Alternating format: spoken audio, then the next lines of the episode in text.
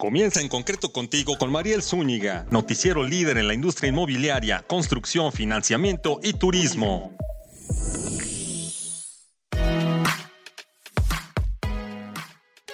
Buenas tardes, soy Mariel Zúñiga.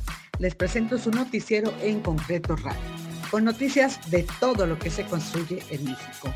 Hoy en Cómo van los créditos, conozcamos qué nos dice el director corporativo de negocios de Banco Inmobiliario Mexicano, BIM, acerca de las perspectivas de colocación de crédito para la construcción inmobiliaria, la construcción de vivienda en este 2023.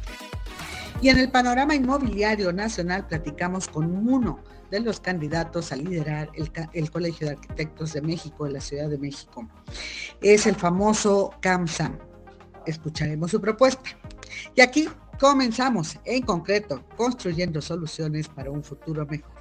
Envía tus preguntas en este momento al chat de Mariel Zúñiga-bajo. Conéctate a nuestras redes sociales y esperamos tus comentarios, dudas y recomendaciones. ¿A quién quieres escuchar en este espacio? Comenzamos. Resumen y agenda de la semana.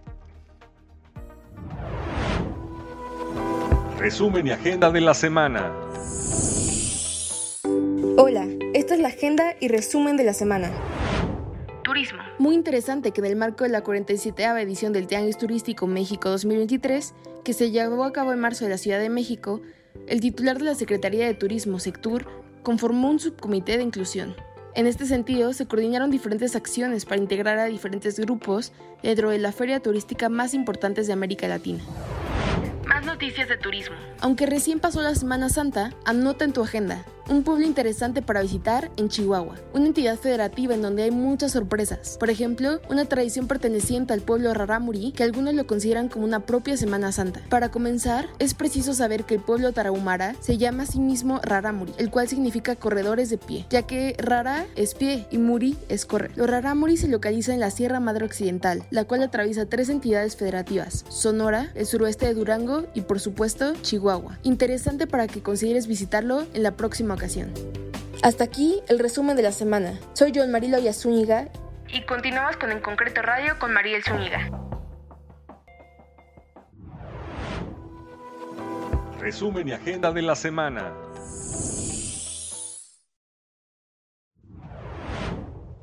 Y ahora, en la sección Cómo van los créditos, platicamos con Gregorio Sánchez, director corporativo de negocios de Banco Inmobiliario Mexicano, BIM Banco.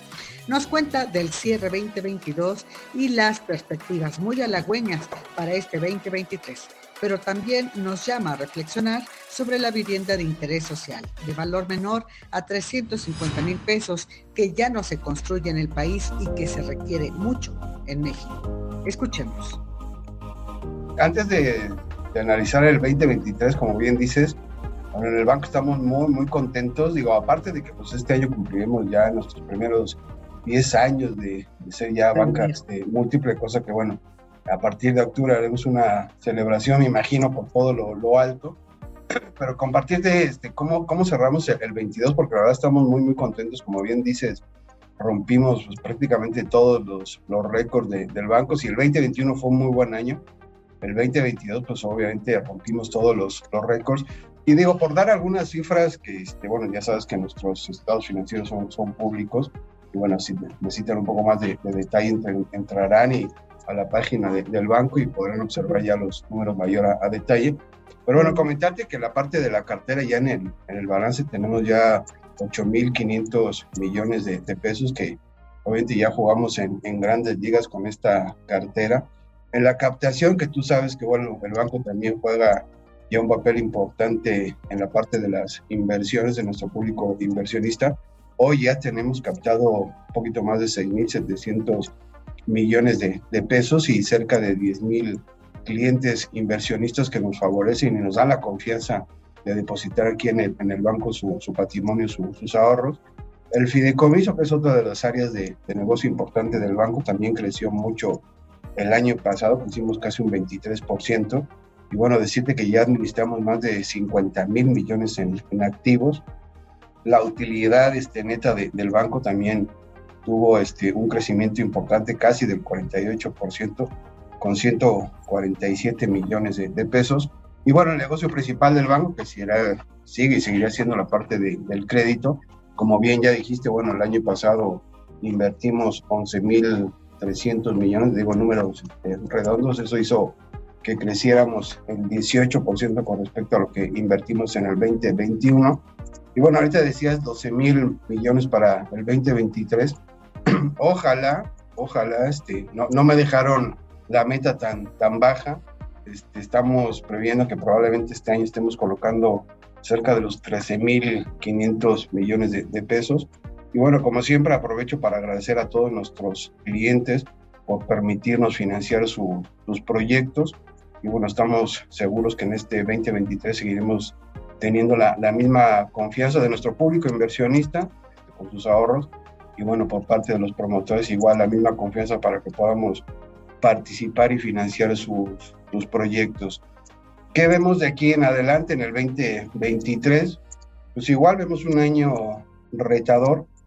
Ya comenté cuánto pretendemos nosotros invertir, que eso nos llevará a cerca de 12.500, casi 13.000 viviendas este, a financiar en, en este año. Digo, tomamos en cuenta que el ticket promedio que tenemos ahorita este, se acerca al millón de pesos. Entonces eso equivaldrá a que 13.000 familias vivirán en, en, una vivienda financiada por, por banco inmobiliario. Estamos igual este, que el año pasado, este, pues muy, muy de confianza con, con la industria, y hemos hablado en muchas ocasiones que pues, la, la, industria es una industria resiliente, seguirá siendo resiliente, seguirá con sus, con sus retos, con sus este, oportunidades. Vemos este, para este año que seguiremos igual con un reto importante en la parte de la inflación, que bueno, pues la inflación le pega obviamente a quien construye y a quien compra, quien construye porque se le suben los, los insumos y eso hace que se encarezca un poco más la, la vivienda y encareciéndose la vivienda con una inflación alta, pues obviamente quien compra esto, finalmente también tiene mayores precios. Claro, claro. En, su, en, su, bolsillo y bueno, tiene momentáneamente probablemente este, la decisión de, de, comprar este, una vivienda. La tasa de referencia, pues la vemos este, pues, alta, obviamente, este, y, algunos este, clientes que platicamos con ellos, y oye, ustedes están contentos cada vez que sube la, la tasa de referencia. Por una parte sí, porque bueno, obviamente subiendo la tasa de, de referencia tenemos este, un efecto positivo este, en el balance del banco, pero por la otra nos preocupa y mucho, porque pues, obviamente subir la tasa de referencia pues implica que nuestros clientes promotores también este, se vean apretados en su liquidez y por lo tanto en la parte del este, recuperar el, el crédito, ¿no? el pago de los intereses o, o del principal. Pero bueno, los analistas dicen que ya finalmente... Que ya está llegando al tope. ¿Será que sí, Gregorio? Esperamos que sí. La verdad, este, bueno, la inflación se ha estado controlando afortunadamente. Y bueno, los analistas dicen que sí, que al menos viviremos algunos meses con, con la misma tasa de, de referencia 11.25 y de ahí a lo mejor hacia finales del año empezaremos a ver algún efecto descendente. Ojalá sí, bueno, pues eso obviamente beneficia a todos este, nosotros, ¿no? Vemos obviamente también el reto será para los bancos que se dedican a, al crédito hipotecario, seguir manteniendo las, las, mismas tasas, que yo creo que es, ha sido el éxito del año este, pasado, que los, los bancos, este, el famoso G7, que son principalmente los que se dedican al crédito hipotecario, han mantenido las, las tasas a unos niveles accesibles y yo creo que eso ha también este, contribuido. Los, los organismos de, de, vivienda como el Infonavit o el Fobiste, bueno, seguramente seguirán empujando como, como hasta ahora, este, el Infonavit, pues obviamente con la derechohabiencia este, que tiene y el, el Fobiste lo, lo mismo, ¿no? Entonces estamos viendo un año de crecimiento, sí, y lo estamos uh -huh. viendo de crecimiento de, de, doble dígito, ¿no? Y como siempre lo hemos platicado, bueno, pues aquí en, en México hay muchos Méxicos, tendrá como siempre sus claros oscuros, habrá zonas del país donde se destaquen por el crecimiento, y habrá otras zonas donde, bueno, este, desafortunadamente todavía no se da ese efecto de, crecimiento ni en su PIB interno ni obviamente en el tema de la vivienda. Exactamente, ese es el tema. Fíjate que comentas en un resumen bastante ejecutivo, muy dirigido, muy certero, Gregorio, de, de cómo pinta ya el tema de las tasas. O sea, ojalá Ojalá que sí se vayan reduciendo, dicen algunos analistas, de aquí al 2025 muy probablemente regresarán este, a niveles que habíamos visto de un solo dígito. Es buena noticia y esperamos que para este año a finales pues ya se vea el tope también de la inflación, por ejemplo, ¿no? Lo que llevaría justo a flexibilizar un poquito este tema de las tasas con la política monetaria. Y también tocaste el tema de los créditos hipotecarios. Este, cuando hablas de, regresar en este tema a un dígito, eh, eh, ¿tú te refieres también al tema de las tasas hipotecarias?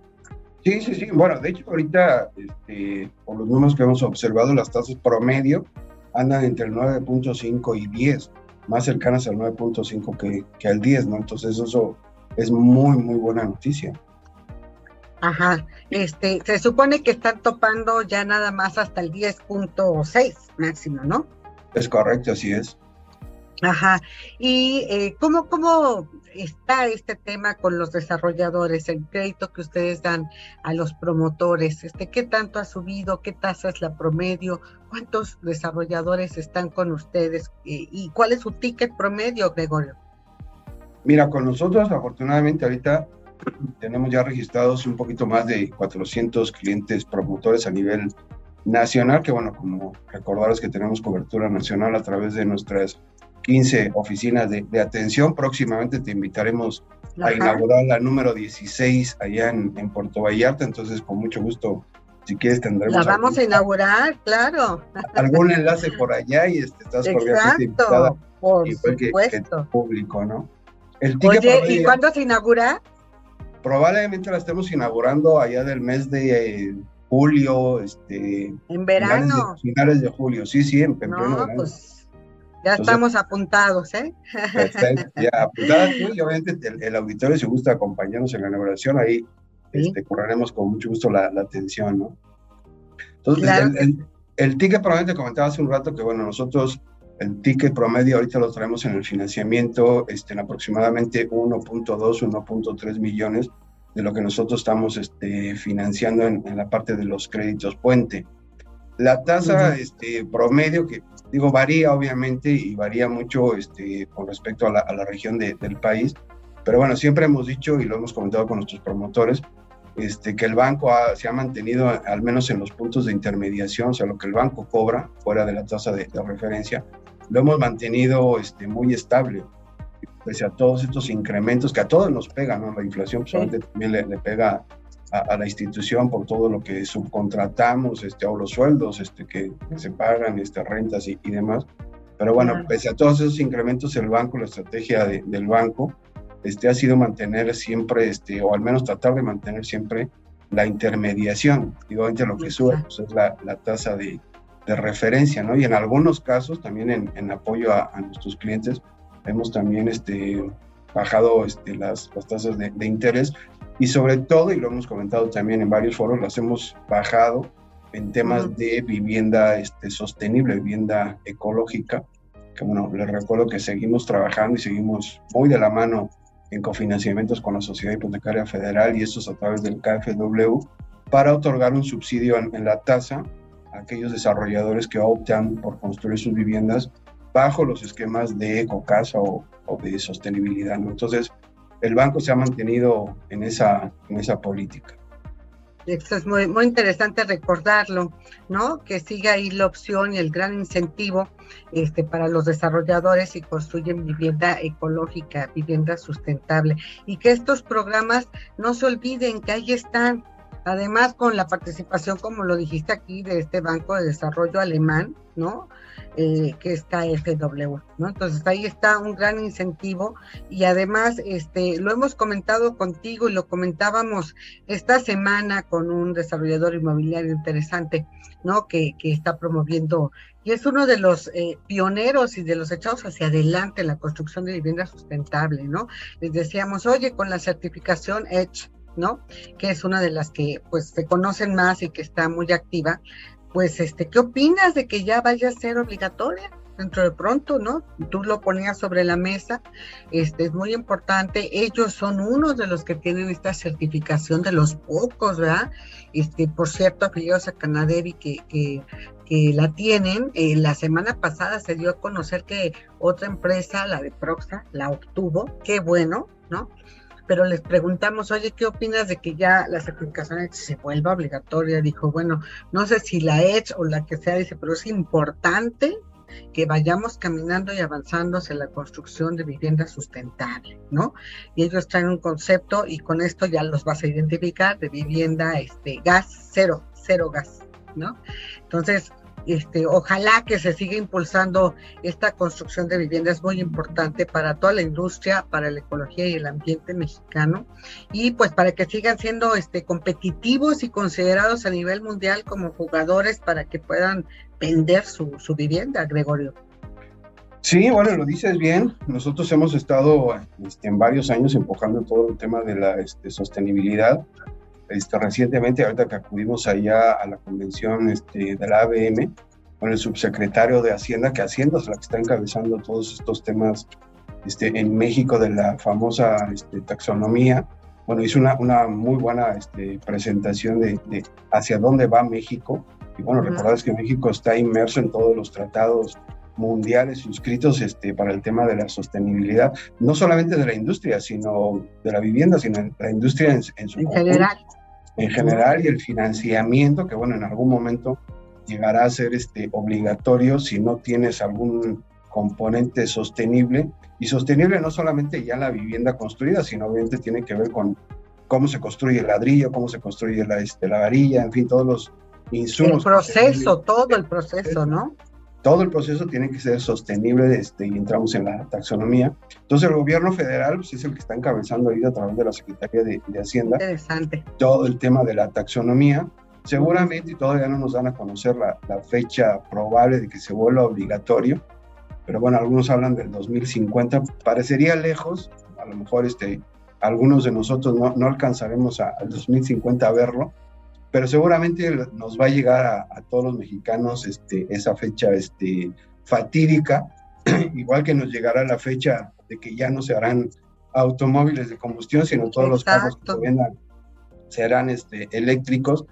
Pero bueno, independientemente de todos los esfuerzos que hace el gobierno y, y la industria en su conjunto, yo creo que ahorita los, los promotores lo que están también volteando a ver es que construir viviendas este, sostenibles con ecocasas, pues es finalmente dirigido a tu comprador final, que es el que a todos nos, nos interesa.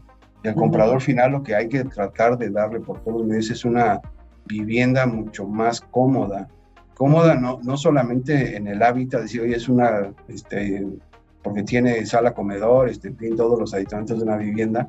No, es, es una vivienda, tiene que ser una vivienda cómoda porque le vas a permitir a la gente que vive ahí tener un ahorro significativo, no solamente lo importante en la emisión de, de CO2, que recordarles que el 60% de la emisión de CO2 a nivel mundial proviene de las viviendas y no de la industria.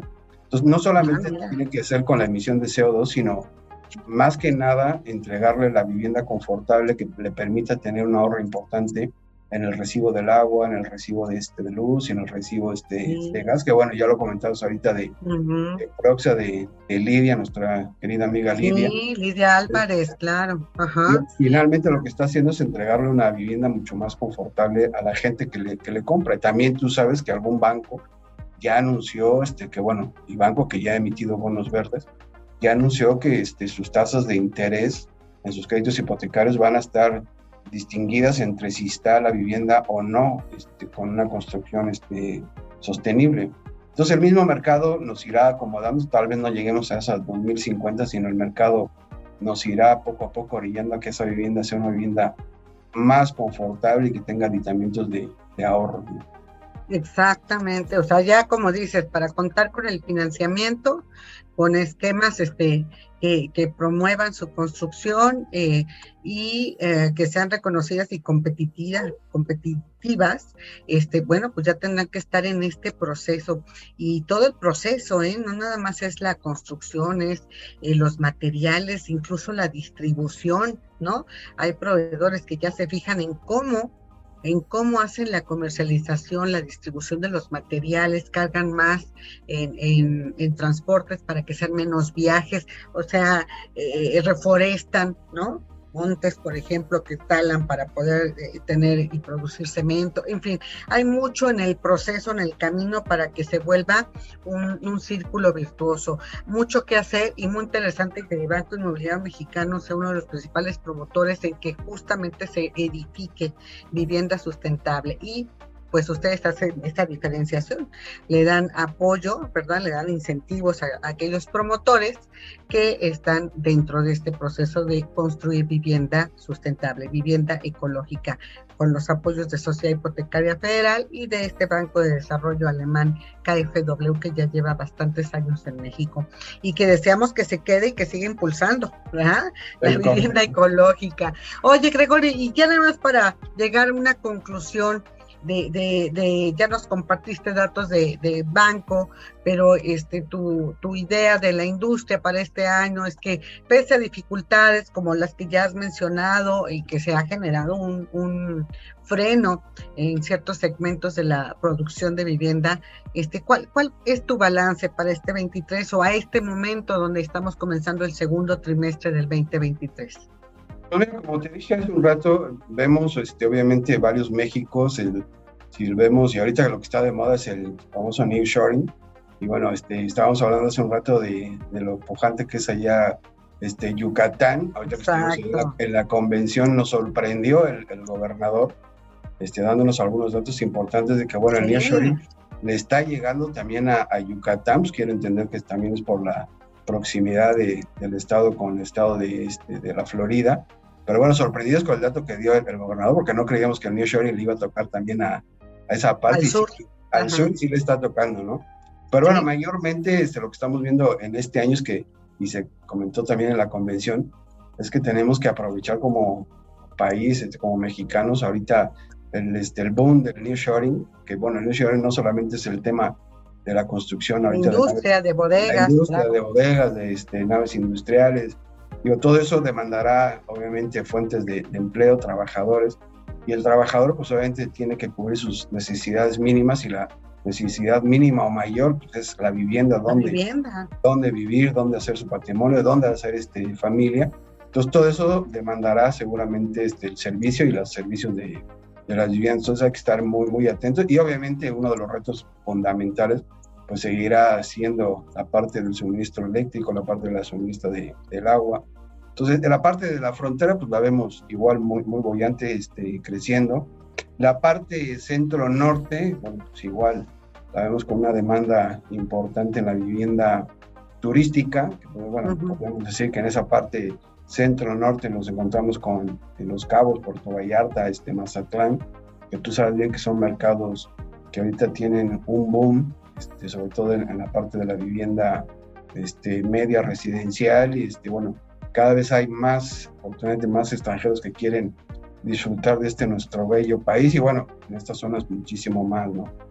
El Bajío también lo vemos bien, Bajío pues, seguirá siendo igual, pues es uno de los centros de distribución más grandes, yo creo que de Latinoamérica y obviamente de, de México, entonces seguirá igual demandando naves industriales, este, seguirá demandando parques industriales y por ende trabajadores y por ende este, pues, la parte de, de, la vivienda.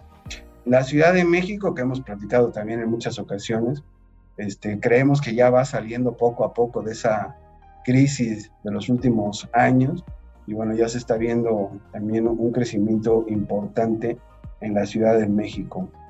Y el sureste, bueno, pues obviamente con las inversiones que está haciendo el gobierno este, federal, pues igual vemos un, un sureste este, creciendo. Si quitamos obviamente el efecto de, de, Yucatán, que yo creo que seguirá creciendo y creciendo este, mucho, la parte turística, ni que este, la parte de, de este Quintana Roo. Y obviamente siempre lo ponemos, este, luego decimos que repetimos casi lo mismo, pero seguimos viendo con un alto reto para este año y los que siguen, y lo seguiremos diciendo hasta que ya finalmente algún día lleguemos contigo dice, ya no es un reto, seguirá siendo el reto la vivienda de interés social y, y obviamente atender a, a un grupo este, de los no afiliados, que bueno, si tomamos en cuenta las estadísticas, hay 60% de la población activa en México este, dentro de alguna economía o mixta o, o, en la informalidad. Ese yo creo que es el, el gran reto, ¿no? Nos seguimos peleando todos por una parte pequeña de la pirámide donde no estamos atendiendo a la base donde está finalmente el deseo de esas gentes de, adquirir una, una vivienda. Totalmente, sí, la necesidad, el deseo y este desafortunadamente, pero es algo que no debemos em, pues dar por hecho y que sea normal. Está creciendo la informalidad, ¿no? Están creciendo las invasiones. Entonces, eh, es importante que se atienda esto, aunque pues los bancos están comenzando a trabajar con el, esquema este de economía mixta, ¿no? Eh, pero al final de cuentas, eh, este esquema atiende a población formal, eh, población que de alguna manera recibe ¿no? sus ingresos bajo nómina y luego además se autoemplea, ¿no? El maestro, el doctor, el contador que trabaja en una dependencia y luego ya está también está haciendo otro trabajo por su cuenta y recibe otros ingresos. Eh, pero, ¿qué pasa con la población que no tiene ninguno de estas eh, prestaciones, no tiene recibos de nómina, etcétera? Esa, esa es la población que tiene, ahora sí que está en el ojo del huracán y en un huracán que está eh, creciendo. Eso es importante atender por parte de organismos de vivienda, del gobierno federal, de organismos este, también privados, del sistema financiero, de las OFOMES, de esos roles, de como le quieran llamar, pero que todas le entren, ¿no? Ahí está el gran tema que duele, Gregorio, ahí está el tema, ¿no? Sí, sí, Y, yo digo, y no es este guayabazo, este, querida Mariel, pero recomendar mucho tu libro, este, el libro que recién este, nos, nos compartiste, El boom de la vivienda media, el rezago de la vivienda económica. Yo creo que es un libro muy recomendable porque, bueno, ahí están las opiniones de pues, prácticamente todos los líderes de la, de la industria, desde la parte de la construcción, desde la parte de gobierno. En fin, yo creo este, que son este, opiniones muy valiosas que hay que analizarlas a profundidad. En algunos casos, que sí la, la, estadística que, que, mencionan ahí o los comentarios, yo creo que pues prácticamente si hacemos un resumen, todos coincidimos en lo mismo, pero ahora este, pues hay que dar el primer paso, ¿no? Yo siempre le digo a mis compañeros que para ganar una maratón siempre hay que dar el primer paso, entonces pues ya tenemos el resumen, ya tenemos la opinión de todos, ahora hay que sentarnos y ver qué sigue. Todos sabemos que es un reto, sí, todos sabemos que tiene muchos este, aristas, sí, pero yo creo que si todos le ponemos tantito, seguramente vamos a tener muy buen consenso para este, a mediano, si no es que a corto plazo, empezar a hacer vivienda este, de, interés social este, para esos trabajadores que, insisto, digo, está llegando mucha industria, muchas fuentes de trabajo, pero ¿dónde van a vivir? ¿Qué calidad de vida van a tener esas familias? Si no es que entre todos nos preocupamos por, por hacerlo, ¿no? Hay un dato muy, muy importante que obtuve ahí de, de, tu libro y bueno, lo mencionaba Mario Macías, el director del sector de los trabajadores de, del Infonavit, donde bueno, dice que hay casi 2.5 millones de, trabajadores con un crédito o para ejercer un crédito, pero bueno, que ganan menos de 5 mil pesos y eso equivale más o menos a hacer viviendas de 350 mil pesos. Hoy no, no las hay, pero bueno, hay 2.5 millones de mexicanos, familias mexicanas, que desean adquirir su, su, vivienda, su patrimonio. Entonces, yo creo que si entre todos nos sentamos y, lo vemos que voluntad hay, ¿eh? pero pues bueno, habrá que tener ahí este, una cascada de, este, de ideas y, y ponérselas en la mesa ya realmente como un plan. Exactamente, sí, sí, hay datos, la verdad, cada vez eh, pues muy reveladores y cada vez más crecientes, ¿no? Entonces hay que checar justamente cómo dar ese primer paso, me gusta lo que dices, para que ya comiencen con eh, fórmulas, con estrategias de atención a esta población que cada vez está creciendo más. Y eh, justamente que tienen acceso a una vivienda que cada vez se hace menos. La de 350 mil pesos de interés social que ya lleva una docena de años que va para abajo, para abajo, para abajo hasta volverse este, un dinosaurio en extinción y que es la que desafortunadamente más podrían tener acceso y reclamar esta población que va creciendo por este tamaño de ingresos que tienen. Entonces, el problema es social, el problema es económico y el problema puede estallar.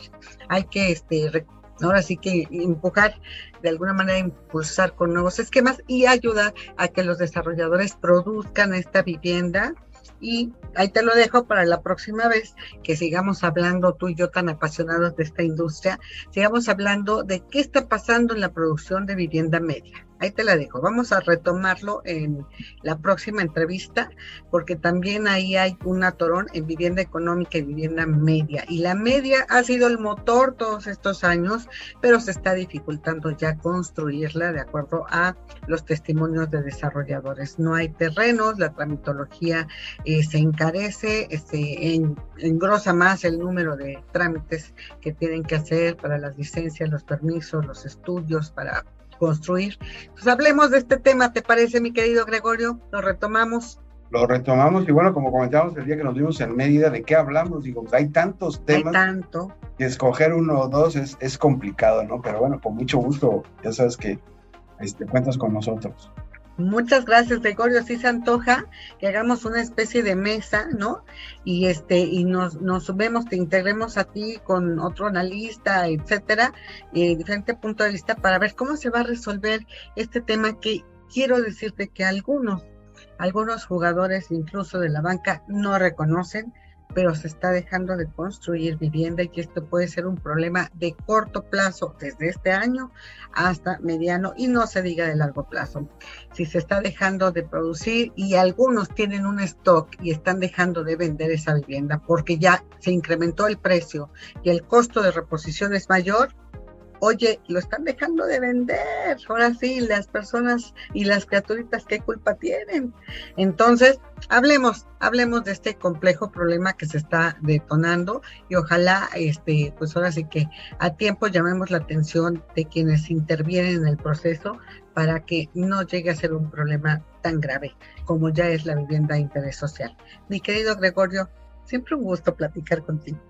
Querida Mariel, igualmente un gusto y bueno, un gusto también saludar a tu auditorio y por acá nos vemos para seguir discutiendo de este tema tan interesante. Así es, nos vemos en un próximo panel, en una próxima mesa con otros expertos como tú. ¿Eh? y otros apasionados de la industria que nos ayuden a, buscar, a jalar orejas si es necesario y a llamar la atención para que nos, nos apliquemos todos en eh, resolver eh, problemas que, vive la industria. Muy interesante toda la información que nos compartiste, muy halagüeños los datos, hablan de mucho trabajo de todo el equipo de Banco Inmobiliario Mexicano este, en lograr justamente eh, atender a estas solicitudes de los promotores que están construyendo un bien que es, bueno, un bien patrimonial y lo decían y lo siguen diciendo, el más importante para los mexicanos la vivienda. algún día escuché yo a un gobernador allá del norte decir que pegando ladrillos también se hace patria. Tiene razón. Exacto, exacto, sí tiene toda la razón. Para los mexicanos, este, yo creo que sí, este, habla de patriotismo y habla de, de sus hogares. El máximo patrimonio así considerado por la mayoría, yo creo que por un 99.9 de mexicanos, ¿eh? si no es que el 100%. Mi querido Gregorio, nos vemos pronto. Te mandamos un gran abrazo, un gran saludo a todo el equipo. ¿eh? Muchas felicidades por estos buenos resultados. Gracias. Gracias.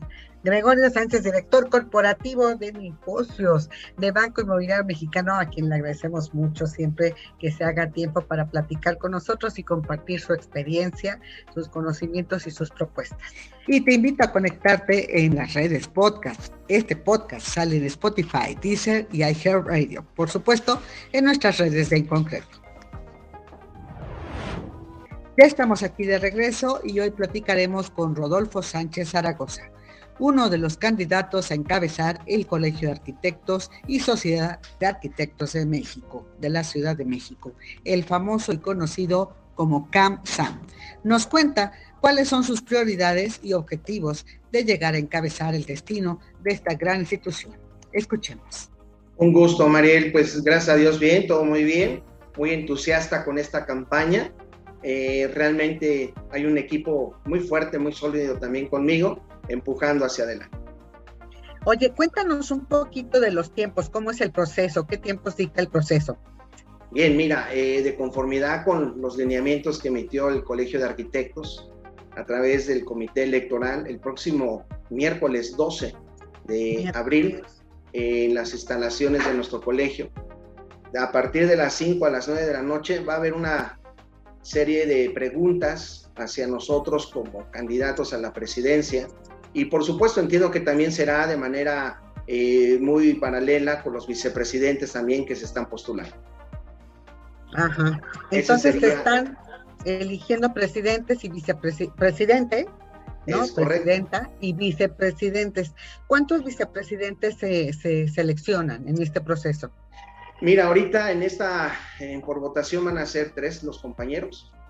Sí, en esta condición, los estatutos señalan también la oportunidad de, de asignar a través del presidente electo, ¿sí? de la presidencia electa, eh, los, eh, para ocupar los curules este, indicados.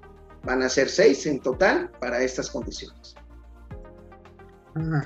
O sea, de curules, este, bueno, para los que estamos afuera de este, de este, de esta estructura y no conocemos, los curules este, son estas tres vicepresidencias y tres es correcto. Sí, es correcto.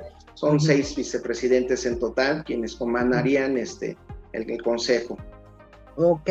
Oye, y platícanos, entonces, eh, hay un debate, por decirlo así, una presentación, este, eh, y cuándo es la votación, etcétera, cuándo ya se conoce también el resultado. Las elecciones van a ser el día 26 de abril, a partir de las 8 de la mañana, tanto en las instalaciones de nuestro colegio, como también mediante eh, electrónicamente va a ser la votación por medios electrónicos. Ok. Este, bueno, me imagino que deben de estar sumamente, este, eh, ¿cómo decirte? No solo vigilados, sino eh, asegurada, ¿no? Que la votación eh, puede, puede hacerse de manera transparente y eficiente de cualquiera de los dos modos, presencial y electrónica. ¿Será así? Deberá de ser así. Estamos en un gremio de profesionistas, como lo he estado mencionando en esta campaña. Somos profesionistas, somos profesionales. Eh, hay efectivamente los medios eh, tecnológicos, pues van cada día modernizándose. También voy a favor de ello, pero pues eh, apoyo mucho la cuestión ética de quienes van a estar revisando estas, estos procesos. A saber de que, pues sí, efectivamente es un medio en el que todos nosotros como colegiados estemos con la oportunidad de votar creo yo, y apuesto mucho a que el Consejo Electoral se mantendrá ético en todo, durante todo este proceso. Ok. ¿Cuántos son los que deberán votar, estimado Rodolfo? Mira, de acuerdo a, la información que nuestro colegio nos otorgó, somos 1.553 colegiados. ¿sí? Este, los mismos que estaríamos en esa disposición de, de oportunidad de voto. Eh, la estadística señala justamente alrededor de 300, 350 en promedio las personas quienes sí votamos. Entonces, yo creo que esta ocasión va a ser muy oportuno la, ingresar nuevamente el ánimo de nuestros compañeros para poder superar estos números. O sea, ese es el promedio, 300 a 350 votos los que se esperarían, ¿no? Este, y bueno, pues cuéntanos qué, requisitos han tenido ustedes que llenar, ¿no? Como candidatos, candidatas para que puedan, eh, pues ahora sí que competir, contender en esta, en esta elección, que, que es vigente para que es 2023 finales, ¿qué fecha, qué periodo abarca? Es 2023-2025. Los requisitos señalan efectivamente estar eh, colegiados, mínimo cinco años, también en estas condiciones, eh, tener, estar activos año con año en nuestras actividades del colegio, se hace en alguna asociación, sociedad, y que prácticamente nuestro interés por nuestro colegio, nuestro, nuestra dedicación sea con ética y honesta en nuestra trayectoria. Ajá, ok, bueno, pues básicamente de, trámites burocráticos, digamos, que, tengan esa trayectoria de cinco años en donde estén activos, ¿no? Nada de que me fui, regresé y mi año sabático y ya estoy aquí, ¿no? Sino sí, continuos. De, de, hecho, es lo que hemos estado mencionando. La actividad debe ser continua. Es un término que también los, los términos normativos este, señalan que estar colegiado debemos de ser activos. Entonces, es entenderse que hay periodicidad continua. Ajá, exacto. Oye, Rodolfo, y, cuéntame de, tus ideales, ¿no? De tus objetivos eh, eh, de llegar a, la presidencia, de dirigir esta icónica institución ¿no? El CAMSAM, eh, ¿cuáles son tus, tus primeros objetivos o, no sé cómo los tengas estructurados de corto, mediano, largo plazo? Este, ¿cómo, ¿Cómo los tienes tú fijados? Mira, realmente es un tiempo muy importante, dos años. He considerado 12 puntos en mi plan de trabajo y si me permitas voy mencionando y explicando muy brevemente cada uno de ellos. Es promover la equidad y el respeto con todos los que integramos el Colegio de Arquitectos. Esta circunstancia de equidad y el respeto es una base como profesionistas que somos. Mi intención en esta eh, postulación es justamente emprender esta calidad de equidad y de respeto con todos mis compañeros, con cada una de las asociaciones y sociedades. De hecho, mi segundo punto es mejorar la imagen corporativa. Somos arquitectos, es digno el espacio donde estamos, deseo tener una modernización de cada uno de los espacios. De hecho, algunas de nuestras sociedades que conforman el Colegio de Arquitectos tienen esa especialidad. Al fin de cuentas, somos arquitectos y creo que meritamos justamente el hecho de, emprender esta condición. La tercera es fortalecer la relación con las sociedades técnicas afines al Colegio de Arquitectos. Sabes, Mariel, es muy importante esta condición. Habemos muchas eh, asociaciones, tengo aquí justamente cuántas somos. Algunas me preocupa su estadística que tengo, lo conforman muy poquitas personas. Yo creo que es motivo también para poder ensanchar esas especialidades y que tiene que ver mucho, voy a ir caminando en esta parte, con la relación que vamos a tener con instituciones educativas, es decir, con universidades. Yo creo que si manifestamos lo que nuestro colegio dispone en cuanto a cada una de las especialidades, los nuevos jóvenes, los que están ahorita estudiando y los que están ya saliendo de las universidades, les va a ser de mucha oportunidad emprender también en esa especialidad. El siguiente punto es recobrar la relación con instituciones de la iniciativa privada y pública. Si te das cuenta, voy entrelazando cada uno de los puntos que estoy emprendiendo como objetivos en este plan de trabajo. La iniciativa privada es una parte muy fundamental en, nuestra, en nuestro ámbito profesional, no sin olvidar siempre la cuestión pública, el gobierno.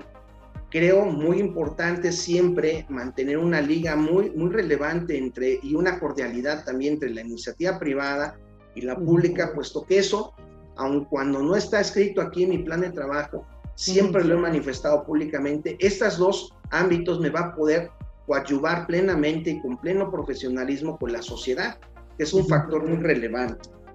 Apoyar a las arquitectas en su labor profesional y empresarial. Mariel, fíjate que con esta oportunidad que nos dieron de, del padrón, pudimos sacar todo mi equipo una relación de cuántas eh, compañeras arquitectas son y que están en, la, en, nuestro colegio. Realmente son muy poquitas. Eh, algo está ocurriendo, me interesa justamente emprender con todo ello. Tengo una circunstancia también por edad, un promedio por edad, y efectivamente las que encabezan, déjame decirte que son entre un periodo, entre una edad de 64 a 73 años, tenemos 37, 337 compañeros y dentro de esa cavidad tenemos 51 mujeres. Entonces, si te das cuenta, el margen es muy importante. La otra eh, espacio, el otro, la otra barra que me genera también mayor emprendimiento es de la edad de 74 83 años. Ahí tenemos 353 compañeros y 22 compañeras.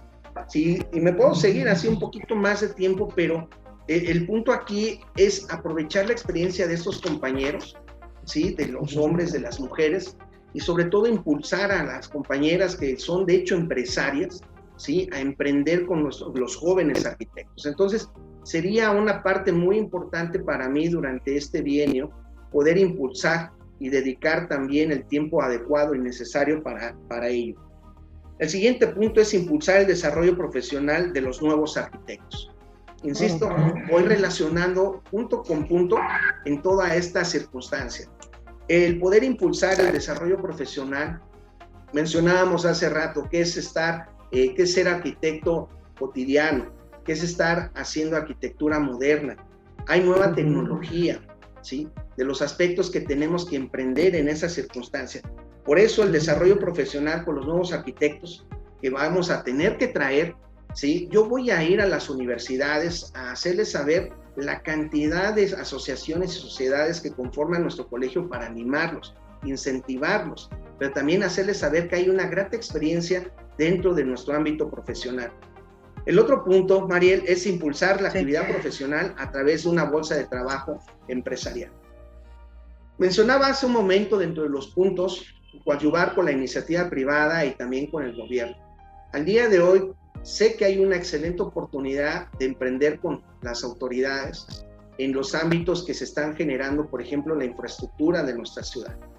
Eh, tu servidor ha estado participando activamente justo con las autoridades en ese sentido desde el año antepasado y ha sido una grata oportunidad. Y por qué no también llevarla a, a las nuevas fronteras con nuestros arquitectos. Esa relación que tu servidor tiene va a impulsar justamente la oferta para ellos de tener oportunidades de trabajo. Sabemos que la condición de la pandemia ha hecho lo suyo y estamos viviendo una condición de trascender esta barrera. Sin embargo, por supuesto, considero muy importante hacerlo. El siguiente punto es proyectar la imagen del CAMSAM en México y el extranjero.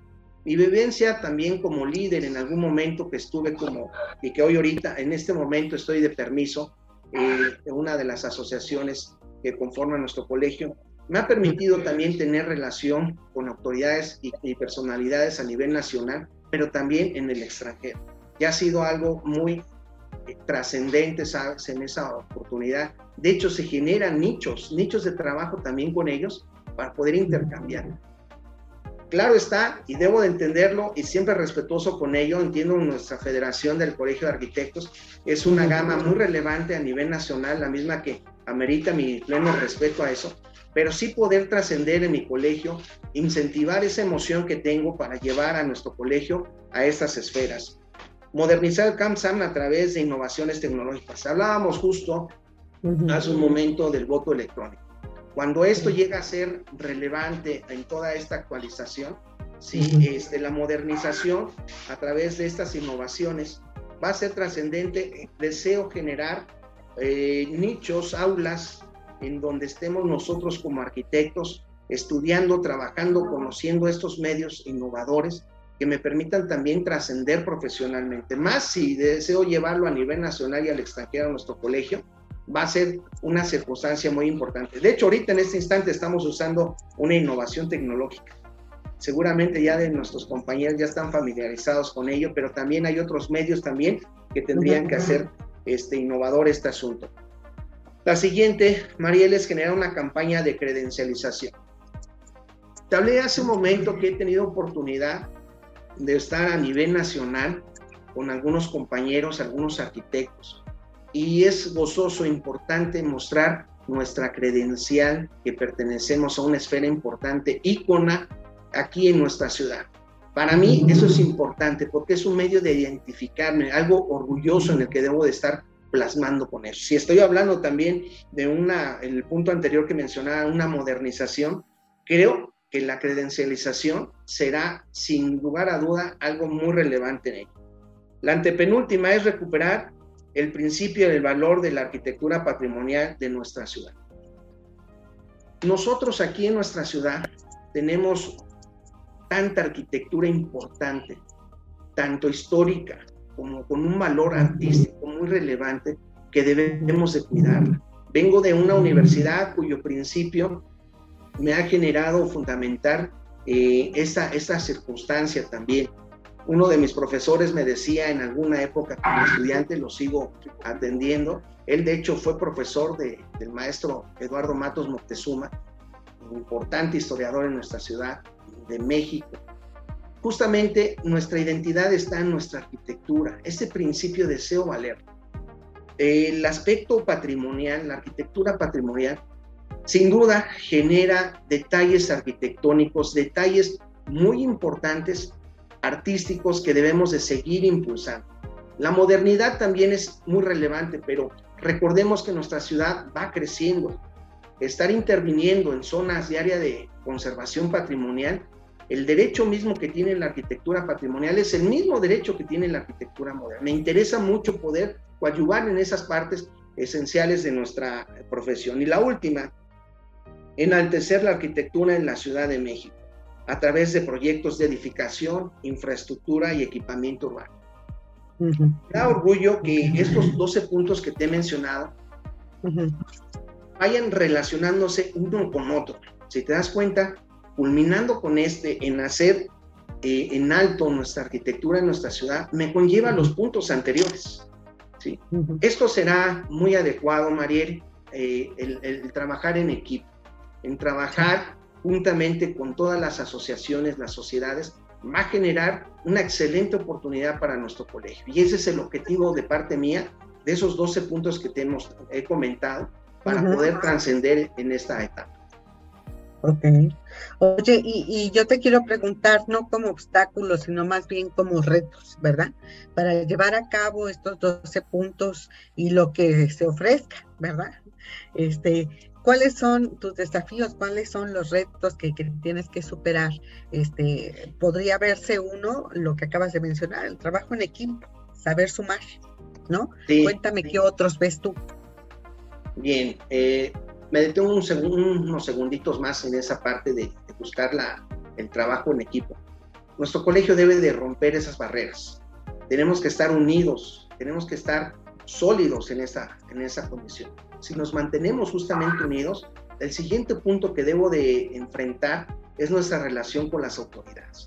Cada administración de nuestro colegio, debo de entender, y así lo aplaudo, hace su mejor esfuerzo. De mi parte, con la trascendencia que hemos llevado en el liderazgo que he tenido en asociaciones en las cuales he servido, me interesa penetrar justo con las autoridades locales y también federales. Esa, ese nicho de oportunidad es importante. Si te das cuenta, ahorita en nuestra ciudad está viendo poca obra, pero la que es de una envergadura muy relevante ha sido justamente la infraestructura. Creo yo que tener ese acercamiento con la jefatura de gobierno, que en su momento tendrá que ser así, con las dependencias de gobierno que también tienen mucha influencia en este manejo de proyectos, será justo uno de los hitos muy relevantes en esta administración que deseo yo llevar. Ok, bueno, pues estás hablando de equipo tanto en el propio colegio con los compañeros como hacer equipo pues con las autoridades, lograr tener ese papel de interlocutor importante, especializado, ¿no? que, debe ser tomado en cuenta pues para muchas obras, muchas reestructuras, renovaciones, obras de mantenimiento, etcétera, y para un plan urbano, por ejemplo, ¿no? Que contemple este lo difícil, lo complejo que es eh, pues planear en una ciudad ya hecha y mal hecha en muchas zonas, ¿no, Rodolfo? Sí, mira, comentándote hace un momento del maestro Matos Moctezuma, quien tuve oportunidad de verlo hace unos 20 días, 25 días en el Colegio de México, eh, pude platicar con él sobre el trazo de nuestra ciudad desde su origen al día de hoy. Es entendible que nuestra sociedad es cambiante y sus necesidades también. Por lo tanto, tenemos que estar al día. Ese es el desafío de nosotros en uno de los ramos de la arquitectura, ¿sí? Emprender un desarrollo, una, un trazo urbano una equidad en la infraestructura, un manejo idóneo de todo ello. Entonces, eh, sin duda, Mariel, efectivamente será un aspecto relevante poder realizar y estar muy cercano, ¿sí? Con las autoridades, sigo insistiendo, soy muy respetuoso de las autoridades. Cada autoridad trae su propia ideología, la misma que he de respetar. Me corresponde a mí como profesionista y como profesional que soy acercarme a ellos con pleno respeto y simplemente decirles, aquí estoy con el interés de poderte apoyar y servir. Exactamente. Hoy por hoy, eh, ¿cómo está esa relación? Yo sé que en mi, colegio, en esta administración, está haciendo su gran esfuerzo, como lo mencioné hace un momento. Soy respetuoso de ellos.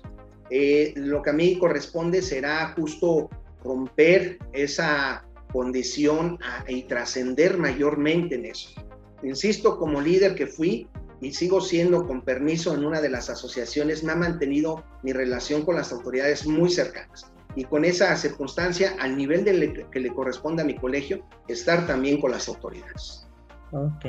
Y bueno, ya eh, eh, pues mencionaste estos que se dicen eh, en breves palabras, como lo mencionaste tú, pero que son enormes retos, lograr ser tomado en cuenta, considerado como profesionales, ¿no? Este, como especialistas, como personas que pueden opinar y proponer, ser proactivos. Ya lo, lo sintetizaste muy bien, pero la situación interna del colegio es buena, incluso económicamente, Rodolfo. Mira, entiendo que cada administración, insisto, hace su mejor esfuerzo. La transparencia económica debe de ser de, ese modo. Tengo oportunidad dentro de los estatutos elegir al tesorero. Eh, dentro de las mismas asociaciones hay sociedades muy firmes, muy sólidas en las cuestiones financieras a las cuales deseo invitar también a, esa comisión.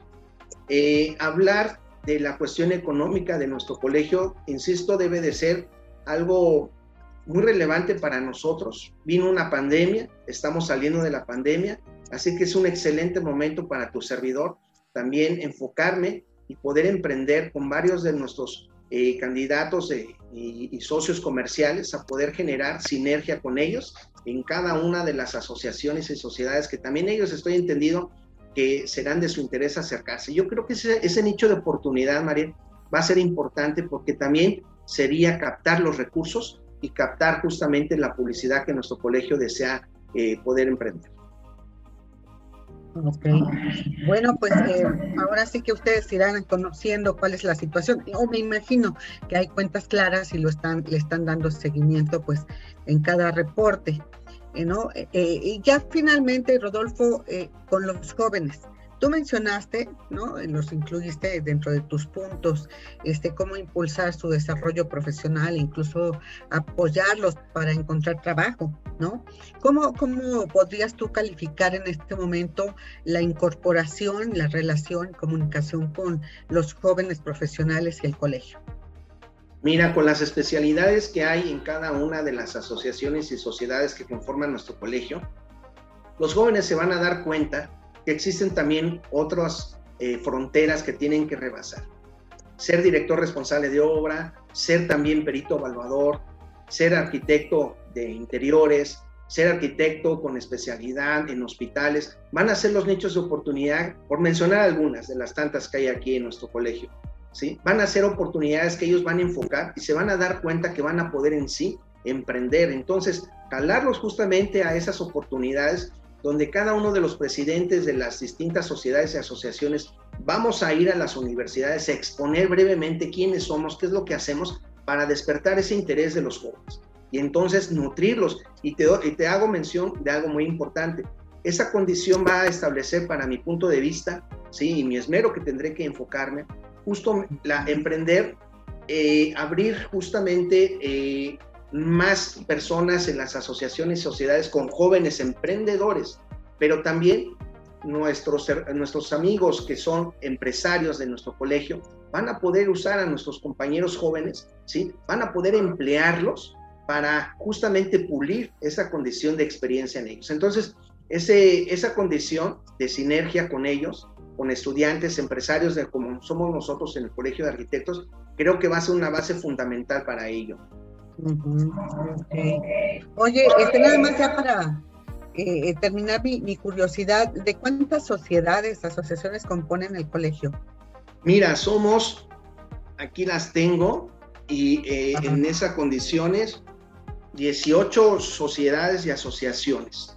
¿sí? en las que algunas, te voy a mencionar que para mí es, es la parte en la que quiero enfocarme, en la cuestión patrimonial, tengo estadística muy poca de compañeros que están asociados y como notaste, dentro de mis puntos es recuperar nuestra ciudad en la cuestión patrimonial. Entonces, a ellas son a las que me debo de enfocar para tener mayor foro en cada una de estas asociaciones y sociedades. Exacto, necesitas gente, necesitas especialistas que se sumen, ¿verdad?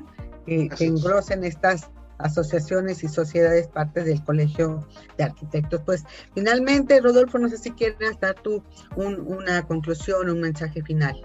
Simplemente invitar a mis compañeros a votar presencialmente en nuestras instalaciones del Colegio de Arquitectos. Es muy importante su voto, como lo he mencionado, estamos haciendo historia. Aplaudo mucho al comité electoral en esa transparencia, en ese esfuerzo y en verdad deseo que todo sea de esa misma eh, talla para quienes estamos compitiendo. Y te agradezco, Mariel, esta oportunidad que me brindas como candidato, como aspirante a ser presidente del Colegio de Arquitectos y sus sociedades. Muchas gracias, Mariel. Y bueno, aquí como ya, ya escuchamos con nuestro entrevistado, lo importante es preservar a instituciones como este famoso CAMSAM, Colegio de Arquitectos y Sociedad de Arquitectos de México. Y en la sección editorial, te invito a reflexionar sobre cómo está creciendo la percepción y noticias de inseguridad en muchos de los destinos más conocidos por negocios y también para turismo en México. Esto porque estamos perdiendo visitantes, pero también inversiones. Hay un gran riesgo en el país y ojalá que sirva esto de llamado para que logren extinguirse los focos incendiarios de inseguridad y de múltiples ilícitos en México y podamos hablar de inversiones, de turismo, de atractivos y crecimiento y dejar de enviar estas malas noticias y mensajes que solo ahuyentan de México cuando lo que necesitamos es justo crecer. Aquí por hoy. Escríbenos, manda tus recomendaciones en este podcast que se transmite en Spotify, Deezer y Radio y por supuesto en nuestras redes de en concreto. A nombre de todo el equipo que realiza este programa, nos despedimos deseándote que esta sea una gran semana. Yo soy María El Zúñiga, me despido y nos vemos el próximo miércoles a las 13 horas. En concreto, construyendo soluciones para un futuro mejor.